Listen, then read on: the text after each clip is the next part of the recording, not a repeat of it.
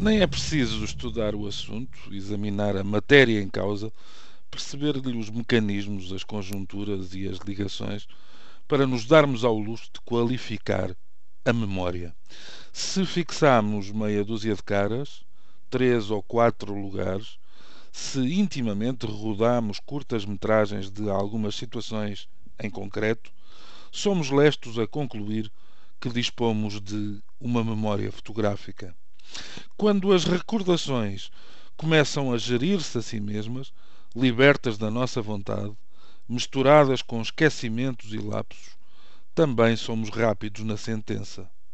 A caixa de mensagens está cheia, mas como isso não nos favorece por aí além, preferimos referir uma memória seletiva. Aquilo que proponho, a partir de hoje, pode levar-nos um passo mais longe e um dia destes, tenho esperança, passaremos a falar com igual à vontade e sem complexos de uma memória corretiva.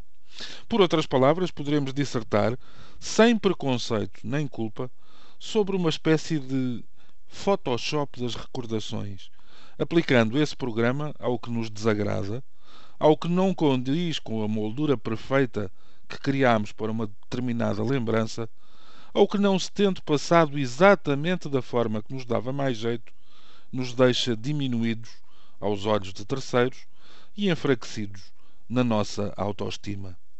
Dir-me-ão que a correção da história, com manipulação fotográfica para fazer desaparecer os incômodos e até para fazer surgir os recomendáveis, está longe de ser uma novidade. Acontece que eu me refiro à história pequenina, às vivências e percursos de cada um, aos contactos e, vamos lá, aos afectos que não podem, ao ser retrucados pela tal memória corretiva, fazer mal a ninguém. O que me custa a mim que alguém que eu próprio apresentei a terceiro me venha contar, anos depois, da longa amizade que o une a esse terceiro, de quem terá sido companheiro de escola ou até camarada de tropa.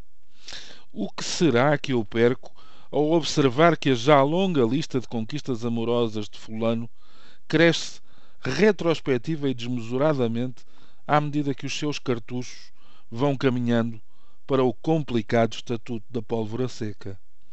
É deixá-los andar, até porque nem se aplica à questão nem se aplica à questão de a mentira ter perna curta. O fascinante de tudo isto é que há mesmo quem se convença de estar a falar verdade quando a mistura com vontade e quando mistura sonho e realidade. Ontem, se não fosse a prisão domiciliária a que estive circunscrito em nome de uma doença filha de um vírus menor, teria estado num jantar que durante anos me levou a sonhar e me levou a desejar. Juntava os meus amigos e parceiros de um dos tempos profissionais mais combativos, mas também mais solidários e criativos da minha vida. Queria muito reencontrá-los, saber dos seus caminhos, dos seus triunfos, das suas dores, dos lugares onde o vento das décadas os levou. Estava escrito que não haveria de conseguir acompanhá-los. Pelo que me resta, talvez, uma hipótese. Com meia dúzia de conversas mano a mano, reconstitui-se a coisa. E daqui a algum tempo, pode ser que eu já consiga relatar ao pormenor o que comemos, como estavam vestidos os meus amigos e de que é que nos rimos até de madrugada. Ficaria composta a coisa. Mas para ser sincero, prefiro não inventar. E se calhar aproveitar também a memória do que não fiz. Às vezes a lição é bem maior. Bom dia.